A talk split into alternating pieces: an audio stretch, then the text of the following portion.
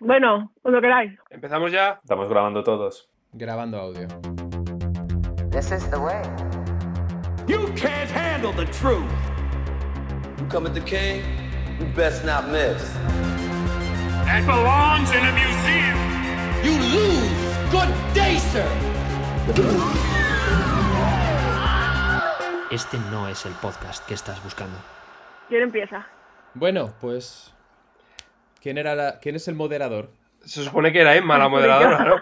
Pues tienes que empezar Arturo y tú. yo teníamos, teníamos doble papel.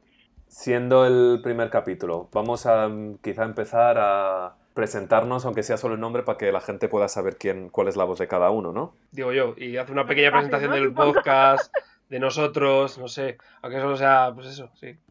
Esto es básicamente una conversación que... es- Este podcast ha nacido de la idea de... Teníamos un grupo donde estábamos comentando de Mandalorian, que por eso es el primer podcast que hemos hecho, y había bastantes discusiones al respecto con muchas opiniones distintas. Y no sé a quién se le ocurrió la idea de que a lo mejor era interesante grabarlo para que otra gente pudiese escucharlo. Y por eso yo este creo es que el la- primer episodio, que posiblemente sea el último también, quizá. Venga, hombre, no seas agorero. Hay, Bueno, hay que, hay a- que darle, hay que tener esperanza. Darle alas a la cosa. Entonces, los que estamos aquí presentes somos, vamos a introducirnos uno a uno. Vale, yo soy yo, Jaime. si queréis. Esta es la voz de Jaime. Y siempre que hablo yo, habla Emma. Yo soy Emma, la única voz que vais a, a distinguir entre estos tres. Bueno, yo soy Arturo, y el último. Hola, gente, si es que hay alguien que nos está escuchando. Y yo soy Antonio.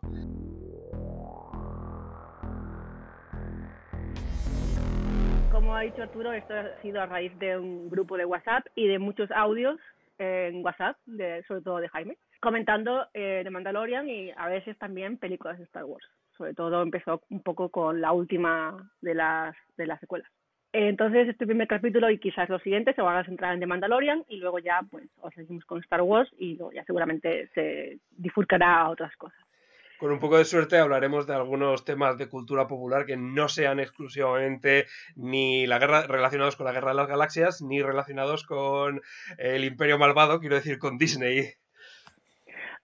Un, un apunte eh, que hay que hacer es, va a haber spoilers. O sea, si no has visto The Mandalorian, si no has visto de alguna manera Star Wars, para de oírnos, a no ser que seas mi madre, en, en ese caso sigo oyendo, eh, pero hay spoilers a punta pala. Eso mismo, hablando de spoilers, ha- hay que empezar por el final, ¿no? Vamos a empezar directamente con, con el, con el final de la segunda temporada, porque además esto nos lo hemos reservado y ninguno hemos estado hablando con el resto de qué es nuestra opinión. Por hacer un poquito de contexto, el capítulo final de Mandalorian, el, el capítulo se llamaba El Rescate, es un capítulo que ha ido básicamente de res- rescatar a Baby Yoda o Grogu de el- la nave espacial de ¿cómo se llama este hombre? Dios mío. Eh, John Moff Nombres mal. Gideon. Moff Gideon, gracias. Y el, el gran evento de, esta, de este capítulo es que al final aparece eh, Luke Skywalker y se lleva al bebé y se, lo separa de su papá. Y ya está, realmente. Y bueno, y todo el tema del sable oscuro, que entra un poco también en el lore de Mandalore y todo lo que se contó en Rebels y en Clone Wars. Eh, Arturo, ¿quieres empezar tú con lo que te ha parecido negativo y positivo de esta final y toda la temporada? Quiero empezar yo. Empezamos a alguien que sea positivo.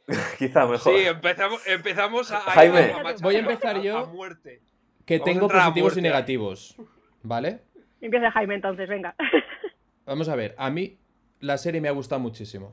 Me parece que está hecha por gente que son fans de la saga, que, mm, que tienen una. que han tenido. que han crecido eh, toda su vida con la saga y, y han querido formar parte. Y al contrario, a lo mejor que las películas de las secuelas, han, han ampliado el scope de la saga. Eh, tengo problemas en cuanto a mm, fanservice. Porque, vamos a ver, el momento de Luke Skywalker me parece muy emocionante. Pero porque yo soy fan de Star Wars de toda la vida. El problema que yo tengo con, con el último capítulo, que a mí me pareció muy emocionante y me, y me gustó mucho, y, y vamos, los últimos minutos, voy a reconocerlo, no me escondo, los vi de pie. Los vi de pie. Pero porque yo soy un flipado. Pero claro, eh, se quedan todos mirando como, oh my god, este es Luke Skywalker. Y de la que, ¿qué más le da? ¿Quién es este hombre? ¿Qué más puedo decir? Aparte de eso, es que no, no, no tengo ningún problema con el capítulo. Ah, Antonio, ¿qué, qué, qué- cuál fue tu opinión? Porque- Creo, que- porque creo, que, tú- creo que mejor que seas tú, Arturo. Estoy bastante más cercano de lo que estás tú. Por eso yo creo que sería mejor que empezaras dando tú tu opinión, Arturo. Mira, yo. eh, Esta, esto, toda esta cuestión de lo que nos deben, no nos deben y cosas así. A mí, a mí Star Wars no me debe nada. O sea, yo, yo no. Yo, por, porque a mí me gusta Star Wars, yo no tengo ningún derecho a exigir que hagan una cosa u otra. Y yo. Y al final Disney pagó el dinero y pueden hacer lo que quieran. Entonces yo cuando vi el capítulo y acabé de ese capítulo, yo tenía un muy mal cuerpo. Pero no estoy enfadado por, por lo, que, por lo que han hecho, por lo que han decidido hacer. Hay cierta parte que, que me enfada en cierta medida y, que me- y con la que me siento realmente mal, que es que hay una idea concebida, que, que es lo que se ha estado viendo en Twitter y se han estado viendo con la gente que está hablando, de que esta serie es una maravilla y de que esta serie es, es una virtud y lo bien que está escrita. Y sinceramente, creo que esta serie no está bien escrita. Creo que tiene muchos problemas a, a la hora de guion y de estructura, pero a mí me da un pena la idea de que, al- de que viendo esta serie la gente piensa que esto es la antonomasia de cómo se tiene que, hace- que hacer historias. Voy a, cos- a cosas de, de estructura muy básica. Por ejemplo, la cosa que no he entendido de, de este capítulo. El gran momento es el, final de este capítulo, se supone que es el momento en el que, en la que el Mandalorian se quita la, la máscara, y, o sea, la- el casco, ¿no? Y se ven cara a cara finalmente. Y en la que eh, le vamos a llamar Baby Yoda o le vamos a llamar Grogu, ¿cómo le vamos a llamar? A mí es Lo que, Grogu me suena a gargajo. Así que yo prefiero llamarle Baby Yoda. En el, en el que Baby Yoda, el momento en el que finalmente ve la cara del- de su protector, ¿no? Y a la vez, y en la que a veces en el momento en el que Mandalorian le ve con sus propios ojos también, no le ve a través de, de la máscara. ¿no? ¿Para qué le quitaste el, el casco en el, el capítulo anterior? Porque yo- si yo si recordáis, yo el capítulo anterior me gustó la idea de cómo ha hecho, ha hecho la evolución del personaje. Pero si tu momento clave del último capítulo va a ser él quitándose el casco para verle la cara, si le quitas el casco el capítulo anterior, estás haciendo Estoy de acuerdo. que, que pierda efecto. Lo mismo me pasó con la nave. Mm, Estoy de acuerdo ¿Para qué destrozas la nave y luego la arreglas para, de- para, para acabar con ella dos, dos capítulos más tarde? No, Sí. es, es, un, es desaprovechar cosas a nivel estructural y creo que tiene muchos Es que en, problemas. en tema de- escritura estoy de acuerdo contigo. Estoy Es muy de acuerdo es- contigo. Es que lo, lo estuve, estuve revisando, estuve revisando la lista de episodios y eso es algo que me, que me he dado cuenta de que, que ha empeorado con bastante con respecto a la primera temporada, que es el hecho de que ya en la primera temporada eh, la estructura de los episodios ya era, era muy de, básicamente de aventura de juego de rol, de en plan de estilo, en plan de, hey, eh, te, te- te damos, te das un objetivo de la quest y tienes que ir a cumplirla, pero la cuestión es que al menos en la primera sí que tenía, ocurrían cierta serie de cosas que estaban relacionadas con la trama, la trama principal o que avanzaban el desarrollo un poquito, el desarrollo de personajes. Pero en esta segunda es que lo, estuve revisando y es que directamente de ocho episodios de, de media hora, 35 minutos cada uno, puedes prescindir fácilmente de la mitad porque no aportan absolutamente nada a la trama principal ni, ni, ni, ni al big picture de la serie. Era un problema que ya existía en la primera temporada y han ido profundizando incluso más en ese problema, ¿sabes? po- Yo tengo un, a ver, en parte por lo que sucede este podcast y me, a mí me gusta hablar con vosotros es por el background que tenemos todos. Vosotros tres tenéis cierto background de cine y televisión que yo no tengo, yo tengo el background de, tra- de traducción, yo soy más espectadora, vosotros sois más creadores. Entonces, a mí me gusta mucho eh, oír esa- esas opiniones porque yo, por ejemplo, soy del lado que dice Ar- Arturo que piensa que esta serie está muy bien escrita, porque yo no veo esas cosas. Sí que es cierto que me ha pasado esta temporada que cuando ha habido una pelea, ya me veía venir que le iban a salvar. Era como que me han establecido un patrón en el que están en peligro y alguien va a venir y lo va a salvar. De manera que, por ejemplo, vi a los Dark Troopers y automáticamente pensé, a estos los van a destruir. O sea, estos, estos no van a hacer nada. Porque hay un patrón ya establecido. Entonces yo quiero, creo que sale un poco por ahí. También es un poco el conocimiento formal del, de, de cine y serie. Por otra parte, hay mucha gente, no es, no es mi caso, ni creo tampoco el vuestro, que está comparando esta serie con las películas, sobre todo con las últimas. Entonces, con esa luz, mucha gente que tiene mucho odio y mucho enquiste con, con las películas eh, nuevas, pues lo que se dedican es a decir, está bien escrita porque es, es diferente a las películas. Y ninguna está bien escrita en ese sentido, ¿sabes? Entonces, es por comparación. Entonces, yo ahí sí que tengo que estar un poco más del lado de esa gente que lo ve muy bien escrita. Pero, por otra parte, yo estoy con Jaime, en, a mí me emocionó mucho que, que apareciera Luke. De hecho, a mí la escena de él entrando en la nave y tal, yo estaba temblando. Pues, un momento pensé, esto va a ser Ezra y va a ser mucha gente que no podía hacer. Pero luego le di el guante y digo, o sea, es Luke, claramente. Pero a mí el momento me emocionó. Luego, pensándolo, es como, otra vez los Skywalker. O sea, me ha gustado mucho que enseñen a Soka. Me ha gustado mucho que enseñen a Bo-Katan, que traigan personajes de Rebels, que abran nuevas historias. Pero al traer a Luke, vuelves a volver a la historia principal. Podrían haber traído a otros Jedi y seguir habiendo historias, en vez de volver siempre a la misma. A mí ese ha sido el gran fallo. Pe- Pero es que además, y esto posiblemente Antonio además esté conmigo mucho aquí porque esto es lo que va. Hace un año, cuando esta serie empezó a salir, y yo siempre he tenido problemas con la serie, no lo voy a negar, pero una de las cosas que yo dije es como, mira, se están atreviendo a hacer una cosa distinta, no están metiendo nada de lo, Ujú. están haciendo un western o lo que quieras, con Exacto. nuevos es. personajes en el mismo mundo establecido. Y ahora la segunda temporada, todos los personajes han sido personajes que estaban que ya existían de alguna forma u otra. Sí, Y resulta que la serie, que Volvemos la al primera temporada que todo el mundo Jaime, estaba sí. lavando porque era algo completamente nuevo, acaba con Luke Skywalker. Pero ese es el problema que tienen las películas de Disney. Es lo mismo que Rogue One o Solo. Estás teniendo una historia que es distinta. Pero Rogue One tiene mucho en relación a lo que es el Mandalorian ahora. Rogue One dedica gran parte de esa película a llenar un- vacío de, de la trama de, exactamente. de las películas Sí. originales, Exacto. que es Sí. lo que Mandalorian ha estado Sí. haciendo mucho durante la segunda temporada en concreto. Efectivamente. sí, pero, Pero Arturo, quiero decir que Rogue mismo. One, eh, la cosa es que gira alrededor de un grupo de gente que no tiene nada que ver con la trama principal, pero termina con Darth Vader y partiendo la pana. Eh, tienes que hacer el callback, el fanservice, tienes que hacer siempre algo para que la gente diga, oh, esto lo conozco, para conseguir que Kevin Smith llore.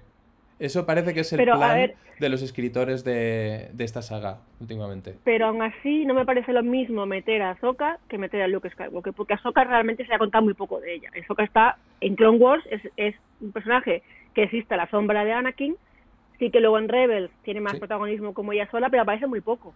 Entonces, a Ahsoka hay que contar su historia. Y a mí eso me interesa mucho más que volver a meter a Luke Skywalker, que sé lo que va a hacer eh, el capítulo siguiente, que es irse a su templo. Es lo que vengo a decir. Méteme un Jedi que no conozca. ¿Sabéis, a, ¿Sabéis de a quién culpo yo de esto? Por favor. A Josh Whedon. Eh, desarrolla.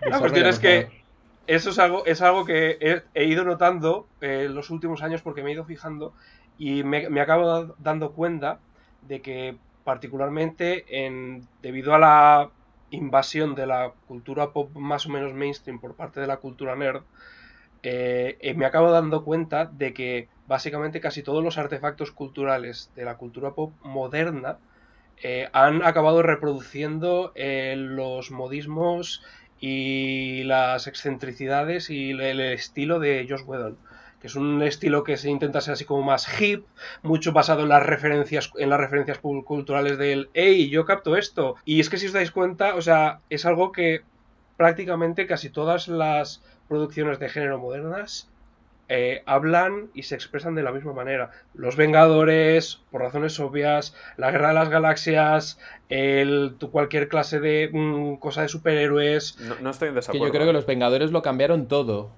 Cambiaron toda la, la cultura nerd. La convirtieron, la hicieron mainstream. Mm, Entonces, exacto. ahora todo se ha convertido en universos expandidos, en crossovers, en historias así. Estoy de acuerdo contigo en que. Es que en ya no sí, es cultura que- net, ya es cultura, a secas. Mm. Es que encima más Sí, es curioso porque es, es curioso porque yo que sé, hace 30 o 40 años mu- eh, en el fondo esta clase de situación era muy eh, era un poco una- un poco distópica porque todo el mundo era como en plan de veía a los crossovers y al fanservice cutre como en plan de uh tío eso es una manera de mercantilizar cutre y ahora de repente es como es, es, eh, el, el- el sinónimo de cultura nerd es referencias pop culturales y crossovers chungos y mercantilización a muerte ¿sabes? Ujú. O sea, De- de- y de hecho creo que esto de que estamos diciendo de lo de los mundos compartidos y todo eso, creo que, que tienen relación a algo que os iba a preguntar y que, que me interesa mucho porque yo lo vi muy claro a raíz de ver el final del capítulo, pero por lo que he estado viendo online a lo mejor no está tan claro. ¿Esto es el final de, de temporada o es el final de la serie? He oído teorías al respecto. Eh, porque, bueno, no hemos hablado de la escena post-créditos de Book of Boba Fett. Se ha confirmado hoy que en temporada 3 de Mandalorian y que el, el libro de Boba Fett es, sería parte. Han sacado un artículo hoy porque pues estaba todo el mundo teorizando y ya han confirmado. Vale. Es que, es que iba, iba a ser una nueva serie que era de Book of Boba Fett, cerrando el Book of eh, Din Djarin. No, no, ya he confirmado que la temporada 3 de Ma- Mandalorian está eh, Pues confirmada. el, el y- poco, el poco respeto la- que les spin-off. lo, había- lo han perdido ya. Llevan desde el inicio, desde el primer capítulo, en cuanto salió el primer capítulo dijeron Disney, John Favreau, Dave Filoni. El centro de esta serie es Baby Yoda y Mandalorian. Si eso es la serie, entonces ahora qué va a ser la serie. Y, y esto viene a una pregunta que os iba a decir, que es que esta serie de qué va. Porque yo no tengo idea de esta, Bueno. peli- esta serie de qué va. La cuestión es que a mí personalmente esta serie me parece una serie que es perfectamente aceptable. Ya, no hay más. O sea, es una serie que está bien. O sea, es una serie sin ninguna clase de pretensiones, sin ninguna clase de aspiraciones. Una serie episódicas de las de antes, que te ofrece unas aventuras divertidillas y ya. O sea, es, es por una de las razones por las cuales me flipa bastante la reacción de la gente viendo cómo es el- la- el- lo mejor desde la invención del pan bimbo, ¿vale? Pero es que también puedo entenderlo esto a cierto punto, porque es una cuestión de expectativas. O sea, llevamos ya bastante tiempo en los cuales estamos acostumbrados a que Star Wars no cumpla las expectativas, o sea, esté por debajo de, nuestra, de, de de nuestras aspiraciones. O sea, yo creo que posiblemente desde 1999, ¿vale? Y la cuestión es que de repente llega una serie que no intenta hacer nada nuevo, no intenta ser mm, no intenta ser mejor que las originales, no intenta ser nada revolucionario, pero cumple su función, hace su papel. Y de repente todo el mundo se vuelve loco porque no estamos acostumbrados a que Star Wars sencillamente nos gratifique. Ya no nos acordamos lo que es eso. Es la terapia de choque de alguien que te ha estado pegando y de repente deja de pegarte. Es en plan, ¡ay, qué majo! Sí, ¿No? qué buena persona. lo- lo que he dicho antes, es en, No comparación con lo, con lo anterior, claro. Es en comparación con, lo- con- con el trauma anterior. En estos momentos Star Wars es una relación abusiva. Y sí, pero es una serie que cumple las expectativas, que no tiene ninguna pretensión, pero yo estoy seguro de que esto se va a convertir en una serie evento. Sí. ¿Cómo reacciona la gente? ¿Van a intentar hacer algo más? ¿Van a subir más? ¿Subir más los stakes? ¿Van a...? Y se va a convertir en algo insoportable. O sea, porque es que Sí, otra cosa que otra cosa que he ido notando estos últimos días es que eh, el estilo de narración de la serie es extremadamente añejo. Pero no, ni siquiera es añejo en el sentido de lo que eran las películas originales, en plan seriales viejos de los años 30 o 40, ni siquiera esa clase de añejo. Es, estamos hablando de que es eh, narrativa básica de televisión del origen de, la- de los orígenes de la televisión. De las series episódicas procedurales de, de- de los plan 60 o 70. O sea, Pero no ha sido eso siempre Pero Star- no es cierto. Antonio, no es cierto, porque tiene, un- tiene una trama lineal muy clara. Muy sí, pero al mismo tiempo. Sí, pero al mismo tiempo, cada episodio es un episodio autoconclusivo en el Sí, cual pero, sale pero un las Big series procedimentales de las que estás hablando tú es a un tiempo en el que no había la- las- los arcos y tramas lineales de temporada eran muy mínimas.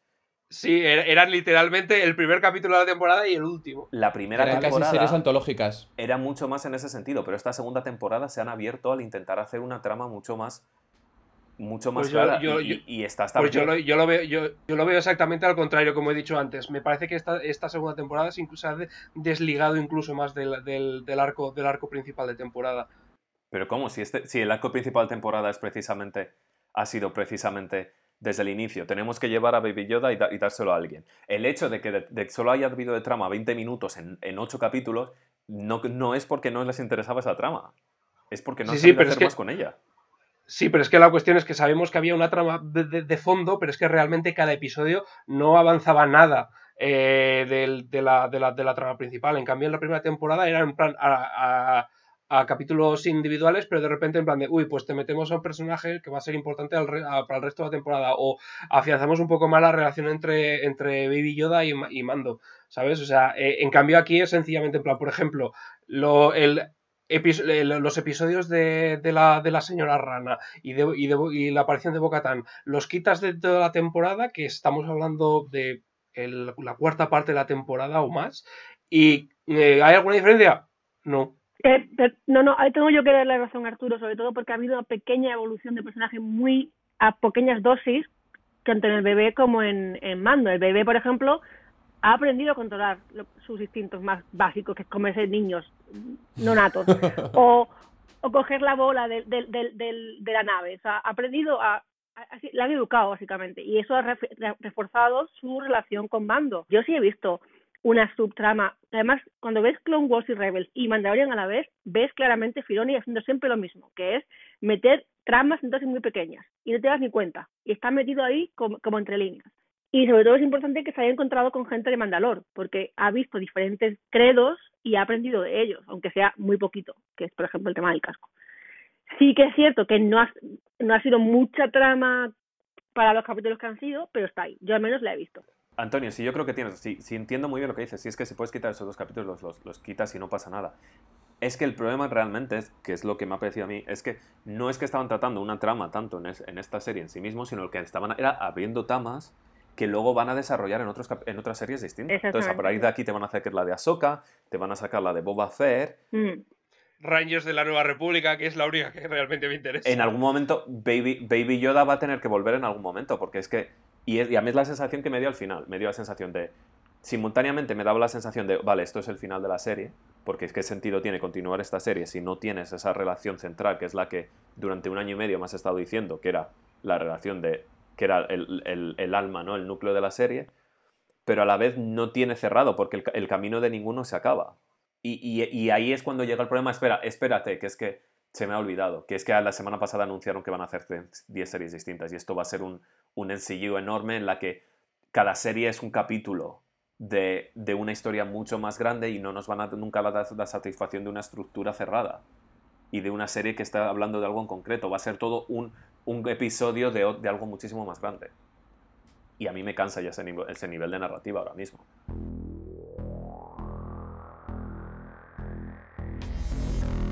Quiero volver a lo que a lo que decía Arturo de cómo creéis que va a continuar la serie porque sí que lo han dejado en un final abierto han dejado dos caminos abiertos que uno es que le pasa a Baby Yoda otro es qué pasa con lo del sable. Lo que tú dices Arturo de qué va esta serie yo creo que la serie va un poco de Filoni jugando con muñecos para empezar y va a continuar. A él le gusta mucho mucho el tema de Mandalor y a lo mejor quiere seguir tirando por ahí porque están viendo muchos mandalorianos. Entonces no sé si que le gusta la cultura de ese planeta o, o algo así pero sí que tiene pinta de que tiene que tirar por ahí, sobre todo con el tema de los credos y las, las costumbres. Pero bueno. Pero entonces pasa lo mismo de siempre. Entonces, ¿para qué venía los Baby Yoda? ¿Para qué metiste Baby Yoda si eso es lo que querías hacer? ¿Para qué creaste todo trama. eso? Yo es que en esto sí, sí, estoy, estoy de entrada de acuerdo completamente con Arturo. O sea, en estos mismos momentos, viendo ese último episodio, dices en plan de bien, esta serie tendría que acabar aquí. ¿Vale? O sea, es en plan de estilo, en plan de no puedes extender eh, la trama central de la serie más allá, porque es que como tú, como he dicho Arturo, o sea, es que literalmente eh, Baby Yoda se va a saber a dónde, o sea, si vuelven a traer a Baby Yoda, básicamente lo único que estás haciendo es retroactivamente negar parte del impacto emocional que tiene esa última escena con Luke. Si dices que tú el centro de la serie era la relación entre Baby Yoda y Mando, entonces, ¿qué te queda? O sea, yo es que para empezar, es que a mí también este último episodio ya fue el primer episodio en el que empecé a decir, en plan, de, esto me está empezando a cansar. ¿Vale? O sea, porque eh, este episodio ya fue como en plan de, vale, o sea, mm, la acción ya no empieza a divertirme tanto, el, estas micro, micro, micro desarrollo de personajes no me está empezando a llenar mucho, esto está empezando a cansarme. O sea, y cuando vi que lo cerraban así, en plan de, si lo cierran así, pues mira, se quedará bien. O sea, hubiera estado bien que, que, lo hubieran hecho rellenado un poco más porque, sinceramente, estamos hablando de una serie de 16 capítulos en total, la mayoría de los cuales a, excede apenas la media hora. Pero bueno, pero si lo siguen continuando, yo no le veo en Y, y sobre interés. todo porque, y yo, yo es que creo que tal como han construido la trama, la que, en la que el objetivo era llevar a, a Baby Yoda a su, a su credo, ¿no? O a los Jedi o lo que sea, es que tampoco, yo creo que alargarlo más tampoco tendría mucho más sentido. Tiene, tiene sentido acabar aquí. Yo lo que pasa es que digo, ¿para qué vas a hacerte una tercera temporada si tienes otras 10 series? Puedes permitirte totalmente cerrarla aquí y decir, mira, esto es de Mandalorian y va a venir otra en la que va a pasar esto y ya está. Partiendo de que va a seguir, ¿cómo creéis que va a continuar la serie? Pues supongo que empezará con, con la lucha entre, entre Mando y Bocatan. Que sea la villana de la serie. Conociendo Disney, es bastante probable que se resuelva en el primer episodio y que vuelva a ser buena y haya un malo mucho más malo que mueva los hilos. Yo es que lo veo, lo, lo veo lógico porque, a ver, o sea, como ha dicho Emma, eh, eh, a Filoni claramente le tira el rollo de los mandalorianos, que es que no es nada nuevo, porque ya incluso en los tiempos añejos de antes de Disney y del universo expandido, ya de por sí los mandalorianos, Boba Fett y todo lo que tuviera que ver con ellos eran los puchis de la Guerra de las Galaxias. O sea, los que, los que plan de, ¡uh! ¡Cómo mola! Ese es el, los, los personajes, la cultura edgy, guay, con sus, manda sus armaduras molonas y ya de por sí eran los puchis de Star Wars, así que pues me parecen absolutamente comprensible que tienen por ahí porque tienen mucho tirón. Eh, yo es que, em, mira, si, por lo menos yo creo que eso es lo que tendría más sentido visto por dónde están yendo que muevan la tercera temporada y que vaya a ser sobre todo eso. ¿Cómo lo hacen? Ahí ya no lo sé, pero porque a, mí me parece muy claro que la siguiente, lo, lo, primero que va a pasar es que se van a meter de hostias y luego ya pues uno está vivo o uno está muerto. No sé, lo veremos, pero el, al final mucha de la sensación que he tenido durante esta segunda temporada es como la, la serie muchas veces se ha convertido más en, en, una forma de meter a personajes que luego van a tener su propia serie. Ah, porque ahora sabiendo que va a haber una serie de Boba Fett el año que viene, ya sabemos por qué está Boba Fett en esta serie, ¿no? Porque a nivel de trama, Boba Fett no ha hecho nada en The Mandalorian. No. Se metió de hostias no. a unos Stone Troopers un, un, rato y luego es que los otros dos capítulos después no ha hecho apenas nada. Nada que no pudiera hacer otro personaje distinto, quiero decir. Que si en lugar de ser Boba Fett es otro personaje distinto, hubiese hecho exactamente lo mismo. No hay nada específico por lo que tenía que ser ese personaje, si no fuera porque el hecho de que quieres recuperarle, luego le vas a meter en una serie y ahí ya, si eso en ese momento ya se explicará qué le pasó. Es que es 100% la aproximación narrativa del MCU. 100%. Totalmente. Sinceramente yo tenía un poquito de, fe antes de que anunciaran la, la, la serie nueva de Fett. Ahora estoy de acuerdo con Arturo, lo han metido como de manera de te introducimos el personaje y a partir de aquí ya enlazamos. Pero al principio lo, lo, que pensaba era el nombre de la serie de Mandalorian puede ser plural, puede referirse a todos los mandalorianos. Entonces, no sé, yo tenía pensado que la serie hacía referencia en principio a el man, a Mando, a nuestro mando, pero luego en el momento que aparecen más te das cuenta de que están metiendo a diferentes gentes de Mandalor con diferentes culturas, diferentes maneras de ser un mandaloriano. Entonces eso me parece muy interesante, que aún se puede ver así, pero sí que es cierto que está muy cantado que aparezca Soka tenga serie, que aparezca Boba Fett tenga serie, y, eso. Hablando de esto, os quería preguntar, ¿cómo creéis que encaja la serie en el universo de Star Wars? Arturo ha dicho antes que es claramente un Rock One, es eh, rellenar huecos de historia, pero aparte, aparte de eso, ¿cómo creéis que encaja con la, la, historia de Star Wars? Sobre todo ahora que tenemos un Skywalker dentro de, de, la serie. Es una pregunta complicada porque además sabiendo el slate de series que, que hay en los próximos dos años, que van a ser todas series interconectadas a lo MCU, que va a acabar en un evento enorme. Entonces, ¿cómo va a acabar? ¿Cuál es el evento enorme en el que van a acabar? ¿Va a ser la batalla de Jakku, que es de la que hablan en la trilogía Uf. de las secuelas? Puede ser la, la vuelta de la primera orden. Puede ser la vuelta de la primera orden. A ver, es que a mí yo, de primera temporada, me acuerdo que había un momento que hablaban de, la, de, de los restos que quedaban del imperio, que era la gente que estaba intentando formar la primera orden. Yo siempre lo entendía así, como que esto es eh, lo que queda del imperio es lo que luego va a ser la primera orden, que empieza con secuestros de niños y todo esto. Que es lo Entonces, que era en el viejo universo expandido el remanente imperial, que de hecho incluso en la serie en un momento lo llaman literalmente el remanente imperial. Así que. Entonces puedes, un poco, puedes tirar un poco por ahí. Para mí, eh, la primera temporada, para mí, esta serie era como un poco el. el eh, cómo llega la paz que existe ahora mismo, estoy haciendo comillas porque paz no hay realmente, se lo han enseñado. Eh, cómo llega esto a la primera orden. Pero claro, si realmente no, no pasan tiempo explicando todo esto, que realmente la república no, no, está funcionando, que la gente no está contenta, porque realmente no lo han enseñado, han enseñado muy poquito, han hecho un comentario de pasada de con este quien está en el gobierno todos sufren. Bueno, la clave de, la clave de las precuelas es que las, la, la república no funcionaba tan poco antes. o sea. Exactamente, pero bueno. Es que, es que alguien comentó el otro día, uno de vosotros, creo que fue Antonio, dijo que Star Wars, el universo de Star Wars era Juego de Tronos, que todo el mundo era malo. Hombre, yo, yo, lo que dije es que el, el, universo de Star Wars, y es algo que he mantenido desde hace años, es un, es un sitio absolutamente horrible para vivir. O sea, es, es, es, un, es un infierno distópico eh, plagado de guerras constantemente y en el cual el, el, mayor, el mayor periodo de paz de la galaxia fue un, un periodo en el cual el gobierno tenía tan era un, control tan carente sobre sus sistemas, el cual literalmente una, una familia de crimen organizado compró un sector del espacio y lo convirtió en su propio Las Vegas personal. Pero este es el comentario que, que el capítulo 7, que es que le gustó a Arturo, es el comentario que hay realmente. Vas a un pueblo del, del Outer Rim donde ves que sigue habiendo pobreza y que sigue habiendo gente que no está viviendo bien. En parte porque tienen una base imperial allí eh, robándoles cosas, ¿no? Pero es un poco el comentario que hay, ¿no? Que pese a que se venció al imperio, la gente que sufre sigue sufriendo. O sea, da un poco igual quién esté en el poder, ¿no? O sea, Que es que la clase obrera siempre sufre, Emma. La clase obrera siempre sufre.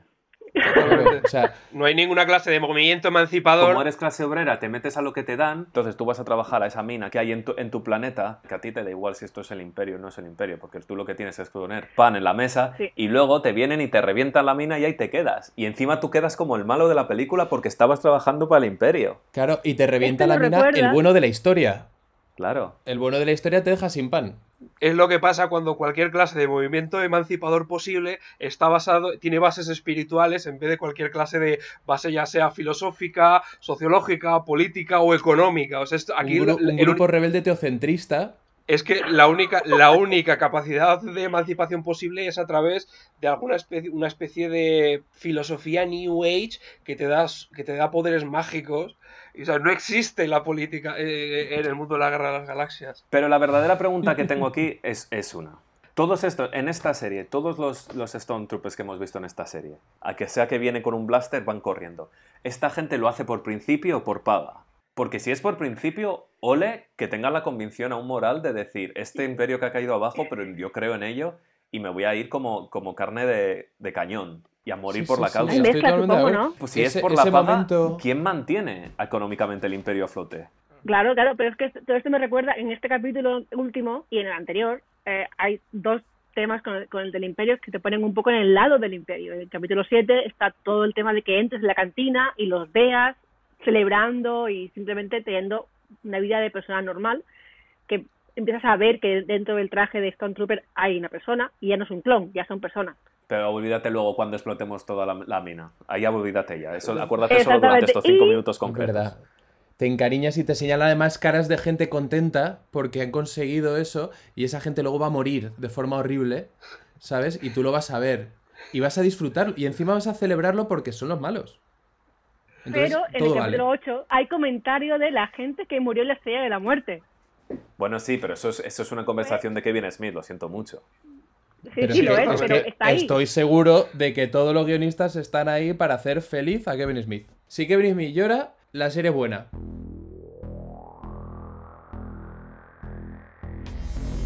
Eh, volviendo a los clones, no quiero meterme en la última película de, la- de, la- de, la- de las secuelas, porque no, pero los clones esos son esos clones, ¿no? Ese, ese clon, ¿no? Es lo que están haciendo. Pero, pero O- a eso, a eso es ¿qué lo que me refería cuando estaba diciendo de lo de, lo, de lo de rellenar huecos. La primera temporada, a mí la impresión que me dio es que empezaron con la primera temporada y es como vamos a hacer nuestra cosa, no tenemos que conectarlo, vamos a crear, vamos a tomar una parte de este mundo y vamos a hacer una historia aquí. Y cuando empezaron a desarrollar la segunda, ya yo creo que posiblemente Disney dijo, mira, esto está funcionando bien, vamos a meter más pasta en hacer más series, y se empezó a ver la idea, y yo no digo que les forzaran, pero se empezó a ver la idea de vamos a hacer un, un, un NCU, vamos a crear un, un universo conectado.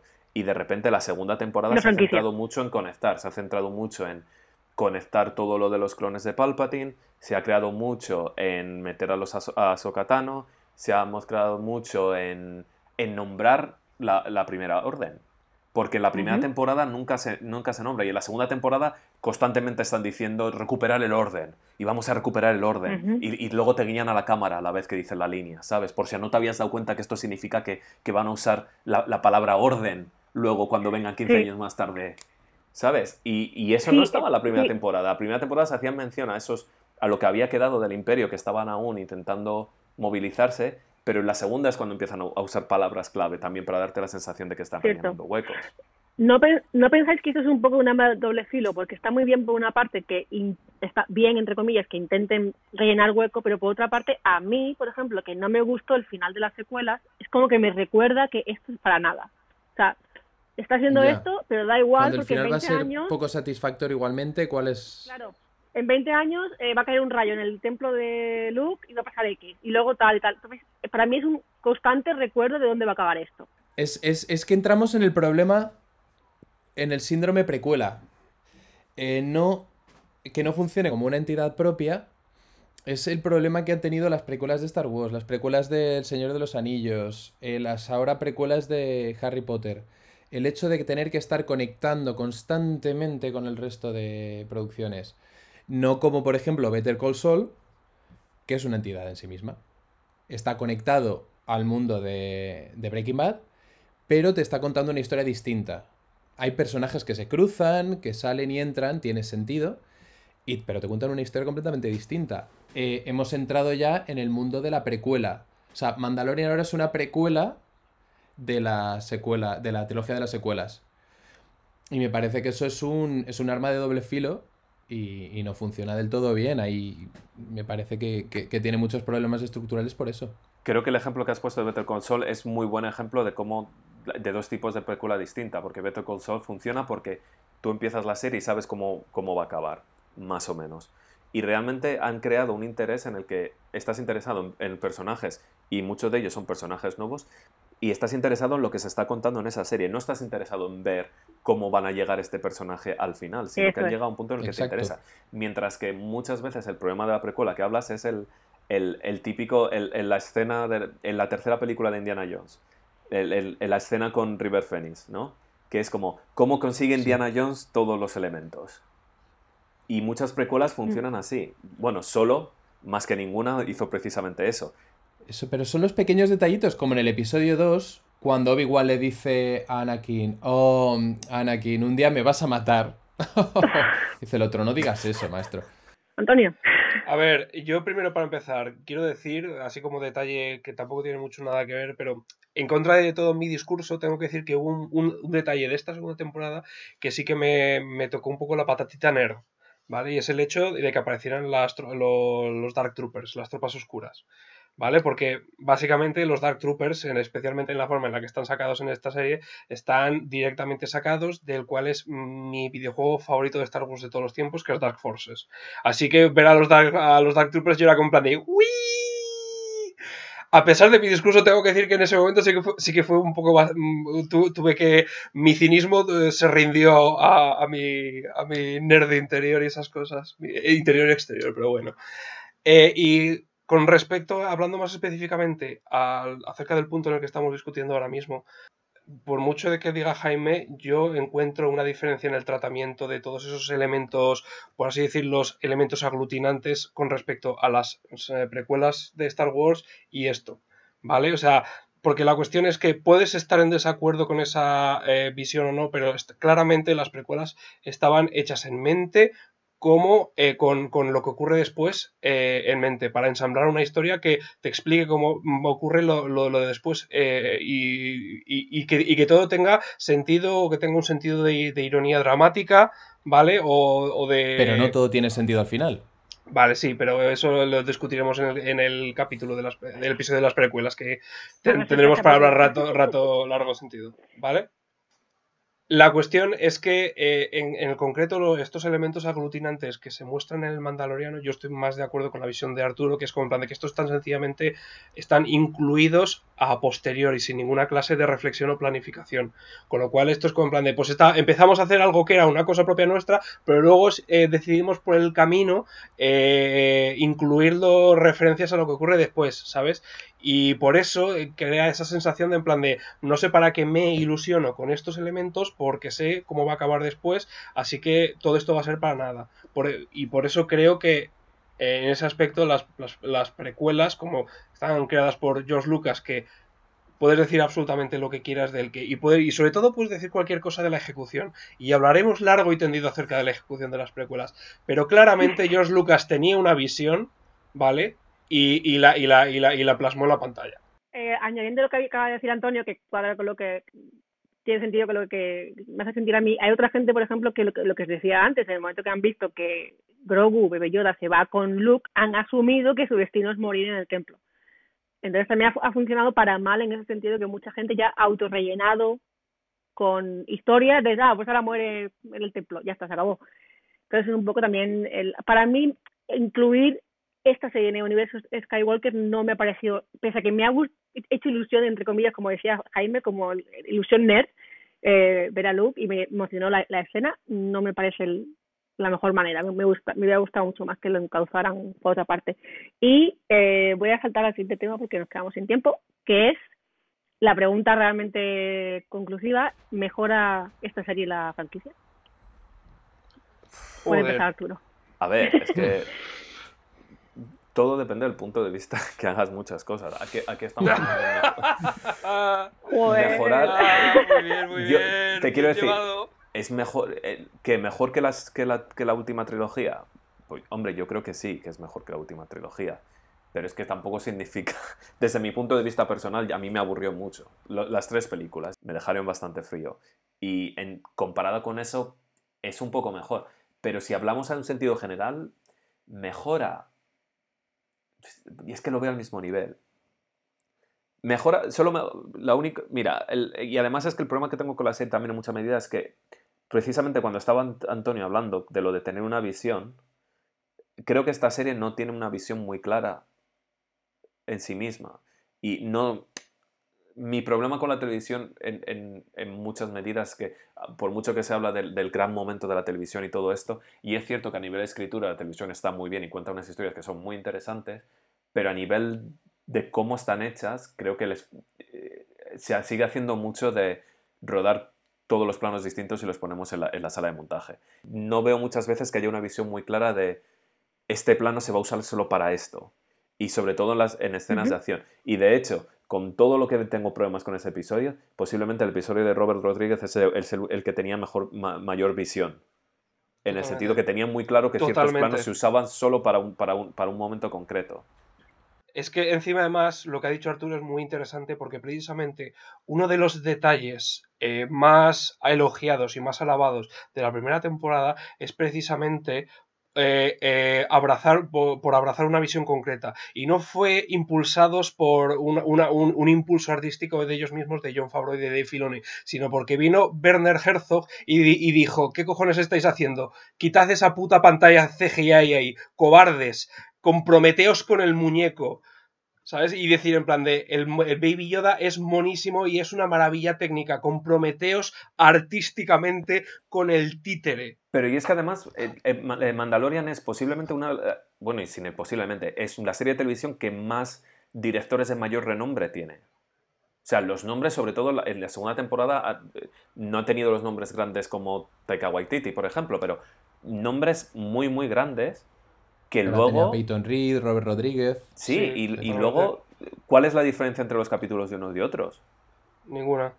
¿Y cuál es el sentido entonces de tener a gente, a director tan grande? Yo sí quiero decir que yo sí que quiero decir que en contraste con la con la para mí la serie mm, no sé si mejora la franquicia, pero para mí es un poco de aire fresco, ¿sabes? El, sobre todo antes de que saliera Luke era un poco contar otras historias, contar otros personajes, pero por ejemplo a mí sí que me parece que lo que le, falló a las secuelas, que era la coherencia de historia y de, de básicamente no funciona la película 1 por X, pues la película 2 cambiamos totalmente el, el ritmo y la película 3 rehacemos todo lo anterior. Esa incoherencia que hubo en las secuelas no es para mí no existe aquí a nivel de historia. O sea, al menos se nota que hay una persona por encima de todo el mundo que es Filoni diciendo esto es lo que se va a hacer. Que luego esto resulte lo que tú dices, que la dirección es homogénea pese a que haya diferente gente. Yo creo que para mí, como supongo que también porque vengo quejándome de la poca visión que tuvo que tuvieron las, las secuelas, para mí eh, mejora en el sentido de que yo sí le veo más coherencia. Pero, pero por visión, lo que, lo que se refieren es, por ejemplo, tú ves el episodio 7 de Force Awakens y sabes que es de JJ Abrams. Porque es un estilo de dirección muy claro y muy característico todos los episodios de Mandalorian están dirigidos de la misma manera. A pesar de que tengan a Robert Rodríguez, Peyton Reed, eh, Bryce Dallas Howard. Pero yo no, es que no digo ni siquiera que estén de la misma manera. Es que a mí me da la sensación de que están cubiertos con un plano más abierto, un plano más corto y un, primer plano. Tal cual.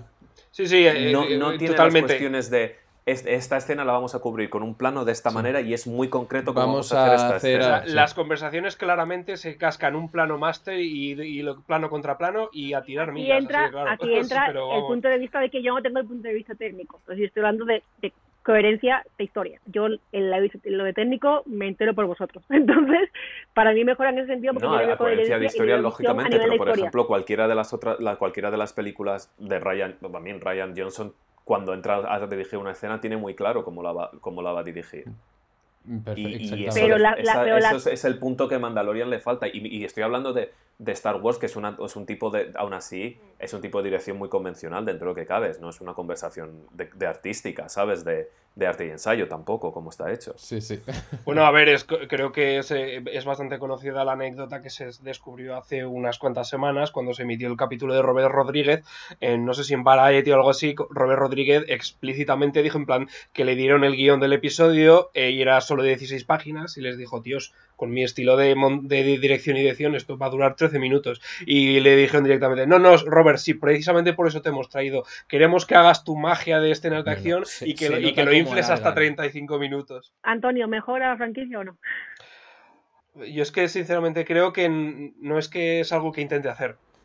¿Vale? O sea, yo es que creo que en estos mismos momentos, o sea, Star Wars sencillamente se ha convertido en, en un conglomerado multimedia gigantesco. Ya lo era antes, pero en estos mismos momentos han, han puesto el han puesto un ladrillo encima del acelerador y, y ha- y han quitado la palanca de cambios y lo han puesto en una cu- cuesta abajo sin frenos. ¿Vale? Lo han puesto en punto muerto y está cayendo hacia abajo. Y, y la cuestión es que, pues sencillamente no, no, no, intenta revolucionar nada, no intenta sencillamente se in- intenta ser un engranaje más dentro de la maquinaria. Ser el nuevo producto, ser la, la última salchicha de la, de, la, de la máquina de salchichas, nada más. Y en, en ese aspecto, pues ¿Se puede decir que lo consigue? Pues viendo el éxito que ha tenido tanto en redes y todo eso, y tengo que admitir que efectivamente es una serie que a, a un nivel puramente disfrutativo, por así decirlo, es muy disfrutable, pero es que no creo que venga aquí a revolucionar. Esto es sencillamente viene a, pues a que te pases un ratete divertido con, con tus colegas discutiendo acerca de los dimes y diretes de la producción. Pero desde luego sí que han conseguido lo que tú dices porque ha habido muchos memes ya de, de gente diciendo fans en el año 2019, fans de Star Wars en el 2019. Mm, Me cago en todo lo que se menea. Eh, fans en el año 2020. Hay esperanza. ¿Sabes? Sí, pero ha sido completamente accidental. Yo, yo tengo una forma en la que creo que ha mejorado. Y, y esto ¿Cuál? muchos me, me pueden decir que es un pecado capital lo que voy a decir. Creo A que la música ahora mismo ha mejorado la franquicia. La música de esta serie. Ok, Y- bien. Y esto no es una no crítica a John Williams. Williams y a su música, pero Star Wars lleva estan- estancado en esa música desde, también desde el inicio de Star Wars. La música del episodio 9. La, la nueva secuela, Para- eh, la música es exactamente la misma. Y creo que la, que las, que la música de esta, de esta serie es, o sea, es, lo que han hecho con la música de esta serie es, impresionante. A mí me, me Sí, parece sí, totalmente. Es muy buena la, es muy buena la banda sonora. Ha sido un Y es- y, descubrimiento. es- y además es como re- hace lo que yo esperaba en mucha medida que hiciera la serie, que es está tiene relación con lo de antes, pero tiene algo distinto. Está, puedes ver muy claramente los, los vínculos entre la, entre la música, esta música y la música de, de- de Star Wars, de las películas y las originales, y sin embargo no, no es lo mismo. Eh, una cosa que ha dicho Antonio que me, que me que ha dicho Antonio, por ejemplo, que no intenta mejorar la, la saga y quizás eso es bueno, porque por ejemplo en la secuela, las secuelas intentaban demasiado fuerte, o sea, era mm, por ejemplo, el, el esfuerzo que hicieron por entrar en China, cuando nunca ha habido tradición en China de Star Wars y lo que enfocaron la trama para China, lo que, el esfuerzo tan fuerte que hicieron, lo intentaron demasiado fuerte, lo intentaron tan fuerte que llegó un momento que las tramas eran reaccionarias a lo que pasaba en, internet, entonces en ese sentido para mí es mejora que esta serie quiera hacer lo que quiere hacer sin presionar a nadie.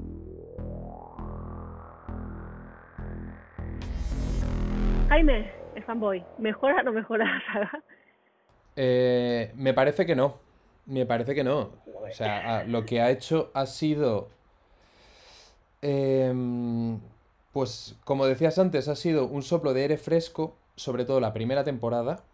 Porque la primera temporada era. A ver qué aventuras mm, vive hoy nuestro Mandalorian favorito. Eh, termina su trama y en el siguiente tenemos otra nueva trama en otro planeta distinto, con otra gama de colores desaturados. Y, Pero el planeta y sigue siendo moviendo. solo de un, de un elemento. Un ecosistema. sí, Efe- sí. efectivamente, efectivamente. no hay planetas que un tengan un hemisferio, o sea, que sí. tengan un polo helado y un desierto. No, es o un También te desierto digo que eso entero. ya es Star o un- Wars ahora mismo, eso ya no se puede cambiar, aunque quisiera. Eso ya no se puede cambiar. Exactamente. Eso, eso- eso es George- George Lucas. Eso ya no tiene más vuelta de ojo. Por, por lo menos tenemos más de tres planetas distintos. No tenemos solo el bosque, el hielo y el desierto. Tenemos el planeta Japo Sí. con árboles mustios y tenemos u- y tenemos el El descampado planeta de la desierto casa de de El, California. el plane- el planeta Teruel. eh, Claro, el planeta Teruel. Que por, a mí me pareció también otro soplo de aire fresco el hecho de que rodaran el descampado de la esquina. En plan de vamos a quitarnos el digital por un día. En plan, no, vamos, me parece muy bien, entre las rocas, ¿sabes? Como si estuvieras jugando a paintball. Eh, ¿Mejora la serie? Me parece... Vamos a ver, me parece que mejora bastante el- el- la aproximación que ha estado llevando Disney con las otras películas. Eh, en temas de lore, en temas de, de desarrollo de, de- de temas de temas que están fuera, lejos de la saga Skywalker, sí me parecía. Desarrollamos el- las leyendas de los Mandalorian, eh, cómo, cómo funciona los bajos fondos. Todo eso me parece muy bien porque está todo muy contextualizado y los personajes viven en un uni- universo coherente. Cosa que, que las películas anteriores, o sea, las, las secuelas, no tenías ni idea de lo que estaba pasando. Cuando revientan el planeta mm, central de la República, yo pensaba que era Coruscant. Eh, me gusta porque está, vi- vive en un universo coherente y que me parece que tiene infinitas posibilidades, se puede desarrollar y me parece que, que la gente ahora está esperando las nuevas series para saber cómo se va a desarrollar la historia. El año pasado la saga quedó en un punto muerto. Me parece que es una forma de revitalizar esta saga. Que sea de. el resultado sea re- irregular, sí. Pero ahora tienes a la gente emocionada con esto. ¿De qué creéis que va la- la serie de la República, por cierto, la de Raiders of the Republic? Creo que será básicamente una serie en plan cops con los pilotos de ala X eh, resolviendo casos en el borde exterior eh, semana tras semana. Pero luego se encontrarán con Skywalker en un momento dado Sí, y todo volverá a lo mismo. Yo espero Básicamente. que Pero sea como por lo menos tiene sentido. Ahí tendría muchísimo más sentido, porque por lo menos Luke Skywalker en cierta manera está relacionado con la República. Hombre, pero está relacionado. Vamos a ver, yo sigo, yo Pero sigo más de que defendiendo el hecho de que a Grogu. Luke Skywalker. Yo sigo defendiendo que Luke Skywalker fuera a recoger a Grogu. Yo creo que estaba la serie condenada a que eso ocurriera desde el mismo momento en el que aparece Grogu en el primer capítulo. Bueno, el primer capítulo no, en el segundo cuando ya se dice es em, siente la fuerza. En ese momento ya digo, pues ya tiene que haber conexión. Pero No esto es hay- interesante no porque otro. fijaros que cuando, en en el episodio 1 a Anakin lo separan de su familia para que se vaya con, con Quijote y con Obi-Wan. eh, y a mí eso me gustó con Quijote, con Quijote, yo llamo Quijote. Eh, a mí me resultó muy interesante que Ahsoka decidiera no repetir ese mismo error que separarlo de su familia porque dice, tiene un, un enlace contigo, que se quede contigo. Entonces, hubiera estado muy guay que Grogu aprendiera la fuerza teniendo un vínculo emocional con alguien. Se Yo- han vuelto yo a no lo- repetir la historia. Yo no lo interpreté así, han la vuelto verdad. a separarle, a separarle de su familia, han vuelto a hacer ese vínculo emocional, lo han vuelto a romper. Yo no, lo, yo no lo interpreté así. Yo lo interpreté como que mm, Ahsoka vio que era un poderoso usuario de la fuerza, al cual, al igual que Anakin, ya había desarrollado mm, vínculos afectivos hacia otra serie de personas y carecía de la capacidad de mm, tener esa, esa, esa, esa distancia, ese distanciamiento, esa desligación emocional que puede tener un Jedi y temía que se repitiera la historia de Anakin, en plan de que acabara como Anakin. Y por eso le digo en plan es de, es no lo, muy no lo voy a entrenar. No lo voy es a muy entrenar. curioso y muy complicado porque estamos hablando de una raza alienígena que envejece más despacio. Entonces, teóricamente sigue siendo un bebé. Sí, Sigue teniendo la edad para, para poder empezar el entrenamiento Jedi. Entrenamiento. Sin ningún problema. sí. Pero antes, sé lo que quieres decir, pero yo aún así no lo vi así, porque yo Ahsoka, de lo que dice eh, Jaime, Ahsoka realmente no es Jedi, Ahsoka está muy separada del credo Jedi, está- es más un, un usuario de la fuerza gris, y Es una, la eso es una más- cuestión puramente semántica. O sea, es sí, totalmente, claro. porque ¿por qué es entonces Sky- Luke Skywalker un Jedi? El protocolo burocrático no, se, no tuvo lugar con él tampoco. Exacto. O sea, y, y, y realmente, y, y al capítulo en el que aparece le- el- lo titulan La Jedi. Lo que vengo a decir es que Ahsoka no ha terminado los entrenamientos Jedi y cuando ella deja la orden Jedi, deja al lado muchas de las restricciones que tenían. Y, por ejemplo, ella, ella está muy... Ella está más enlazada con su lado sentimental que los otros Jedi. O sea, ella controla menos eso. Porque se, se ha dado cuenta de que lo que le pasó a Anakin fue por reprimir esas, esos sentimientos. Y ella, en cambio, ha evolucionado esa parte y sabe más o menos lle- llevarlo. Entonces ella va enamorándose de todo el mundo. Claro. Contraargumento. Ahsoka Tano tiene muchas más horas de vuelo como Jedi que Luke Skywalker. Totalmente. Recordemos Así que el entrenamiento de Luke. Skywalker fue estar un rato en la ciénaga con, con Yoda. Y luego se piró y no ha entrenado nada más. Fue muy intenso. Sí, Luke ha sido intenso. autodidacta, básicamente. Se supone que hay una elipsis de bastante tiempo entre el, el final del Imperio Contraataca y, de, y el retorno del Jedi. Pero que da igual, pero que, que, que Ahsoka estuvo desde niña en el, en el templo. No, no, no, eso es años completamente cierto.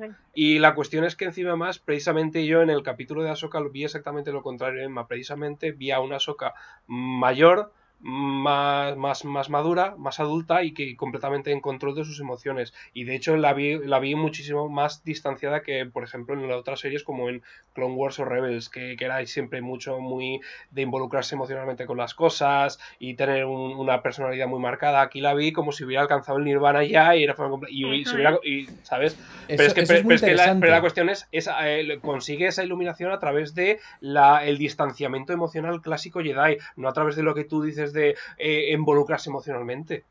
No, a ver, no me dice lo que se, se involucre emocionalmente, sino que sabe controlar es- es- esa, esa emoción. O sea, lo que tú dices. Pero es que eso es literalmente el pero- entrenamiento Jedi, Emma. Pero también siente la empatía que, que, que puede entender que el niño tenga un vínculo con, con Mando y que si lo separa a lo mejor es negativo más que positivo, es lo que vengo a La- decir. que es lo que pasó La con Anakin. entra dentro del credo Jedi. Y hablando antes de desarrollo de personajes y de Dave Filoni, y hablando de Ahsoka, eh, Ahsoka, no sé si llegasteis a ver la horripilante película de la Guerra Clon. Yo sí que la vi porque, es parte de la, de la serie en sí, así que la he visto, sí. Sí, es como el primer capítulo, es la presentación. Y intentan hacer, marcarse un Baby Yoda con Baby Java y sale muy mal. Qué horror. Es absolutamente mal. espantoso, es asqueroso. O sea, es, es- es el material que están hechos las pesadillas. Y la cosa es que presentan el personaje de Ahsoka como una niña malcriada, que da su opinión, no escucha a sus superiores, pone motes y es insufrible. Por lo visto, vi el otro día un vídeo en el que, en el que decían que todo esto había sido el plan de Dave Filoni desde el principio. Tú tenías que no odiar, pero no, no tenía que gustarte Ahsoka. Entonces tú ibas a ver eso, veías cómo ella se dejaba llevar por los sentimientos, por sus em, instintos, y fallaba estrepitosamente una y otra vez. En los primeros episodios de la serie hay varias veces que comanda sus propias misiones y consigue que todo el mundo acabe asesinado. Pero todo el rato, con su orgullo y su soberbia, dice, escuchadme a mí, no te escucho a ti, eh, Anakin, eres un mierdas, mm, déjame a mí. Y entonces está palabras, constantemente ¿no? haciendo eso. ¿Eh? Con esas mismas palabras lo dice la serie, ¿no? Sí, le dice, Anakin, apestas. eh, Yo creo que sería más apropiado que yo". le dijera algo en plan de tú no eres mi padre de verdad. Exacto. Imagínate eso, te- tengo 15 años, yo sé lo que es la vida. Entonces, eh, ella comanda sus propias misiones, eh, miles de clones muertos. ¿A quién le importan los clones igualmente? Pero bueno, según va avanzando la trama, ella va aprendiendo de esos errores. Y cada vez le va molestando un poco más que muera gente. Entonces, como para la segunda temporada, ella ya se centra un poco.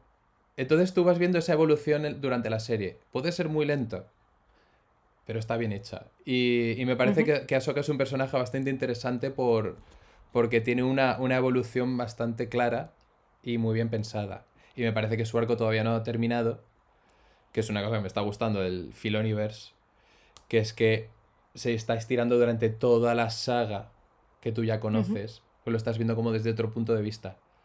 Y eso sí que me gusta. Eso me parece que es una forma de mejorar la saga.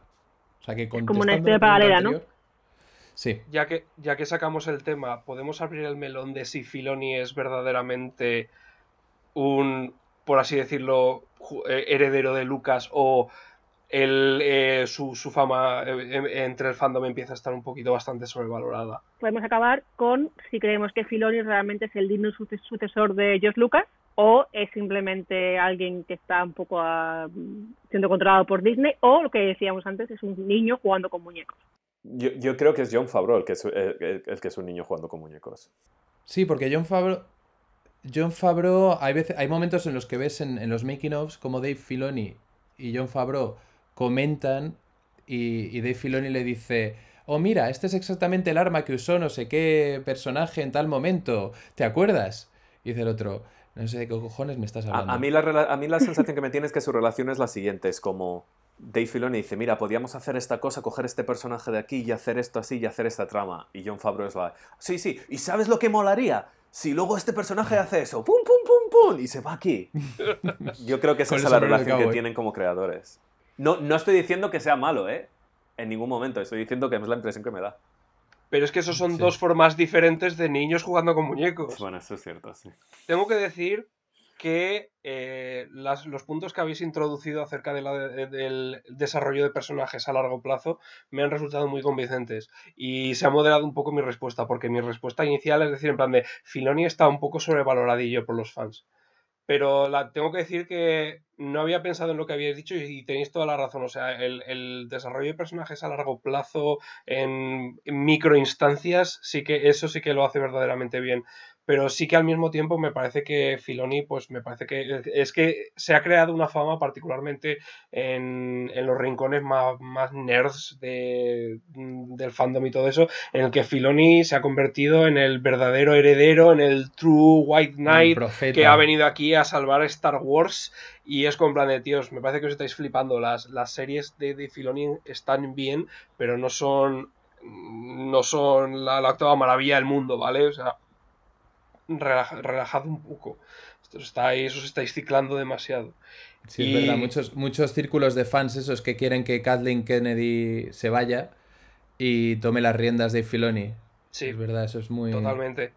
Y tengo que decir que, pues eso, que a mí Filoni mm, me parece, pues en lo que habéis dicho, realmente me parece que tiene una visión propia de lo que es Star Wars, que es más de lo que se puede decir de la mayor parte de gente que trabaja en Star Wars, para los cuales la mayoría Star Wars es un, sencillamente un trabajo mercenario o un, lejano recu- recuerdo de la infancia empañado por la nostalgia, como es el caso de JJ Abrams. Eh, realmente Filoni, de, to- de todos los que trabajan actualmente, me parece que Filoni sí realmente es, ya que hablábamos antes acerca de la visión de, de George Lucas, realmente sí que creo que es el único con una visión más o menos similar, a- menos en la mera existencia de una visión. Eh, pero aún así, sí, me sigue pareciendo que la ejecución es un poco laxa, principalmente porque también tiende a abusar demasiado de mm, referencias visuales bastante vacías. Porque son en plan de estilo, en plan de, hey, mira, referencia de cine clásico, referencia de primero de escuela de cine. eh, ¿Y para qué lo has hecho? ¿Qué, qué, qué es- qué eco tiene con la trama? ¿Cuáles son la temática? Es una referencia a los siete samuráis. Yo es que mi, mi teoría es que a mí, bueno, yo es que no sé si es un... eh, eh, el simple hecho de decir digno sucesor ya me empieza a provocar problemas en sí mismo, porque desde cuándo George Lucas es, es Dios en, en cualquier medida. Pero Hombre, además, es, es el universo que ha creado él. mi problema es que Es- mi teoría es teóricamente, teóricamente es el dios de ese universo. Bueno, pero, pero es que la simple idea de que tuviese que haber un sucesor es, el- es lo que me parece problemático. Hombre, es que a diferencia de Dios, George Lucas se hace mayor y muere. Pero te quiero decir, Eh, la idea que de que, tener un no, pero no digo en el sentido, George Lucas tendría que seguir esta cabeza, sino la idea de que hay una figura central que controla la cuestión creativa. Ah, Ah, Eh, eh, veo que Arturo es lo- muy anti la teoría de autor. O, al contrario, Disney, ¿no? o, o- o incluso, a ver, estoy- en el problema de la teoría de autor en- en- a nivel de, de películas es muy problemática en cierta medida. Pero lo que digo es casi lo contrario, es como usa Star Wars como, como, un, como, un, un- espacio en el que la gente pueda venir y contar la historia distinta dentro de su universo. Asegúrate de que exista alguien que, a la que puedan esas personas ir y, y preguntar y que conozca el universo en sí mismo.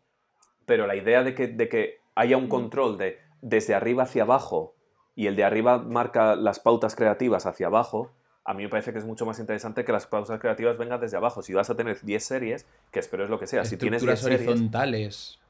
estas personas te digan, esta es la historia que quiero contar aquí y estas personas que te quiero contar aquí. Y luego, según vaya hacia arriba, haya una persona que diga, vale, yo conozco el lore, a lo mejor si cambias esa cosa tiene mucho más sentido porque si no, esto va en contra de lo que se dijo aquí. Y, y le das la cohesión. Sí, sí, pero que eso es lo que intentaron hacer en, la, en las secuelas y faltaba a lo mejor esa figura que dices tú, que no es el dios o el, o el, o el maestro o el puppeteer, pero es el, el- la persona que dice, vamos a ver, la línea de esta trilogía es esta.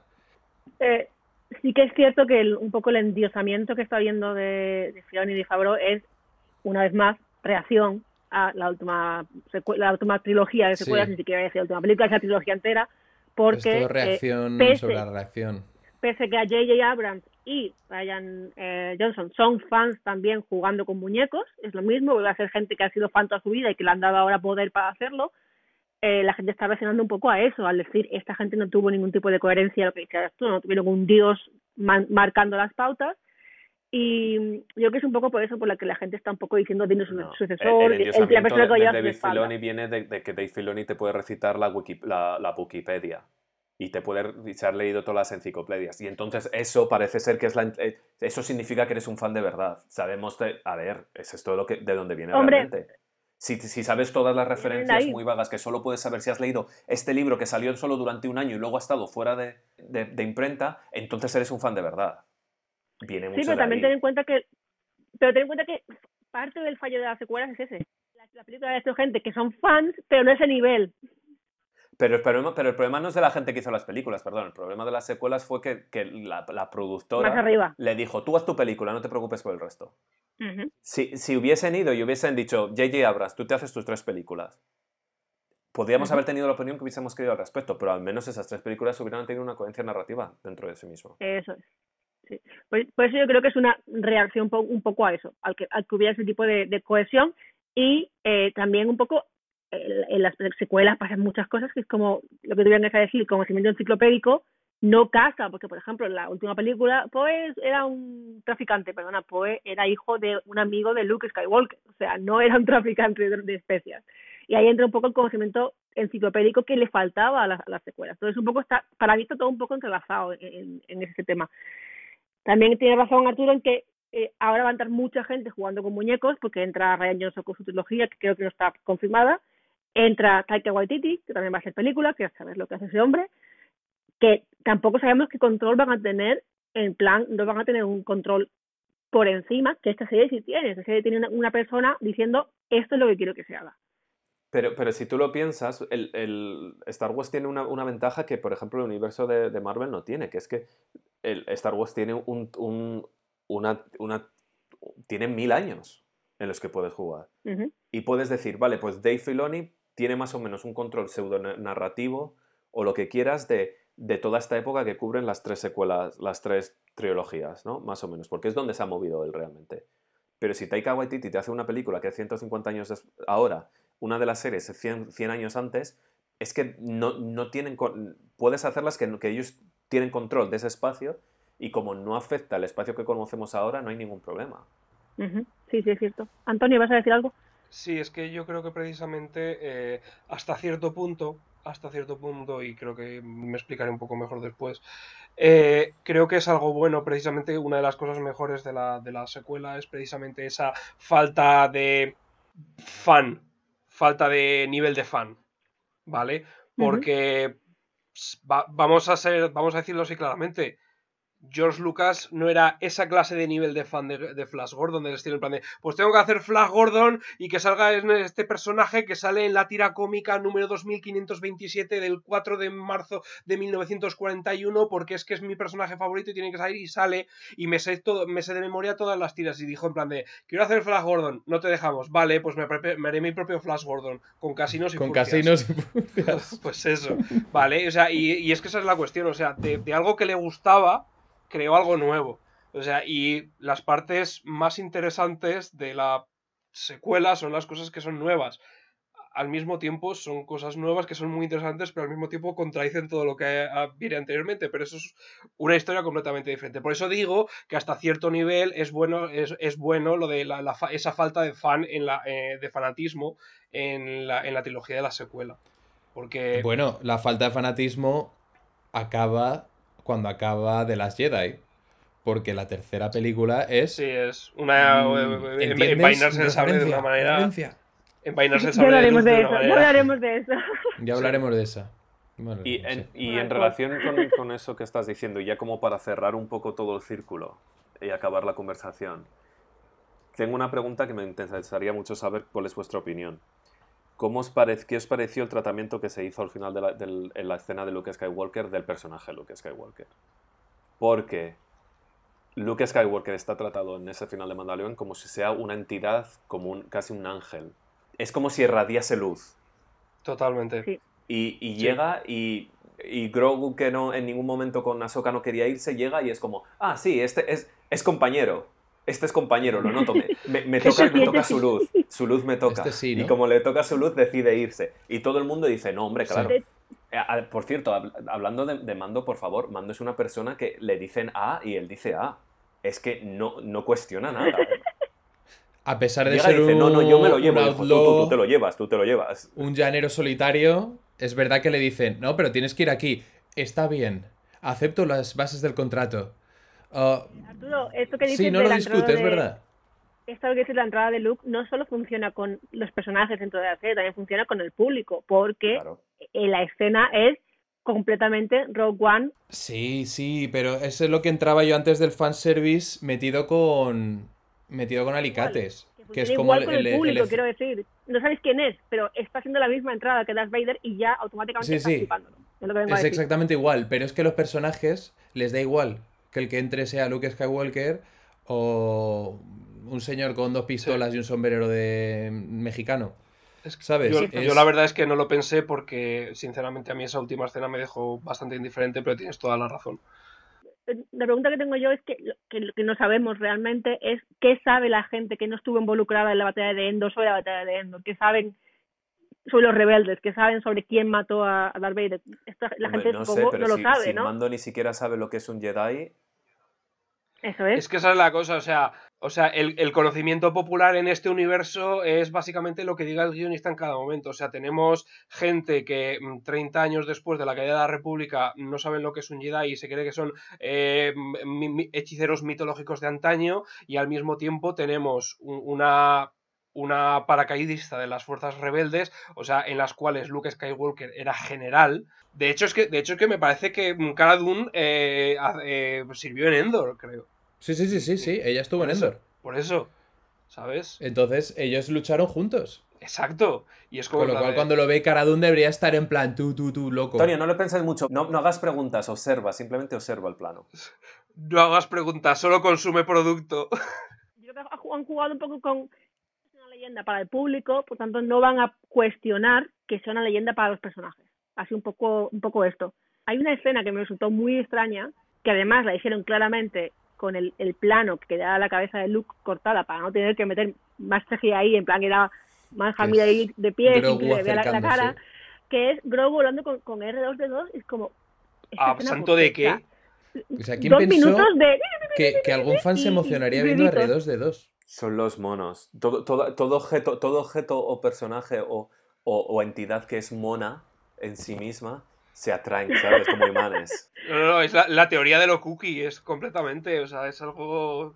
Hay un libro que se llama El poder de lo cookie que habla precisamente de esto, acerca del- del- de, la, de la moda La kawaii dictadura en, de en lo Japón cookie. y todo eso.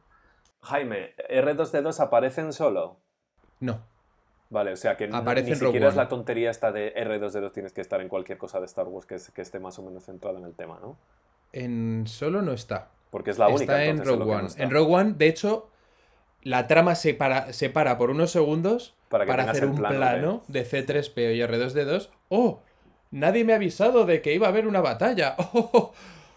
Mira la cámara porque yo también soy importante. Hombre, claro, sobre todo a nivel de batalla sabemos que C3PO es como es una bestia parda. Es fundamental.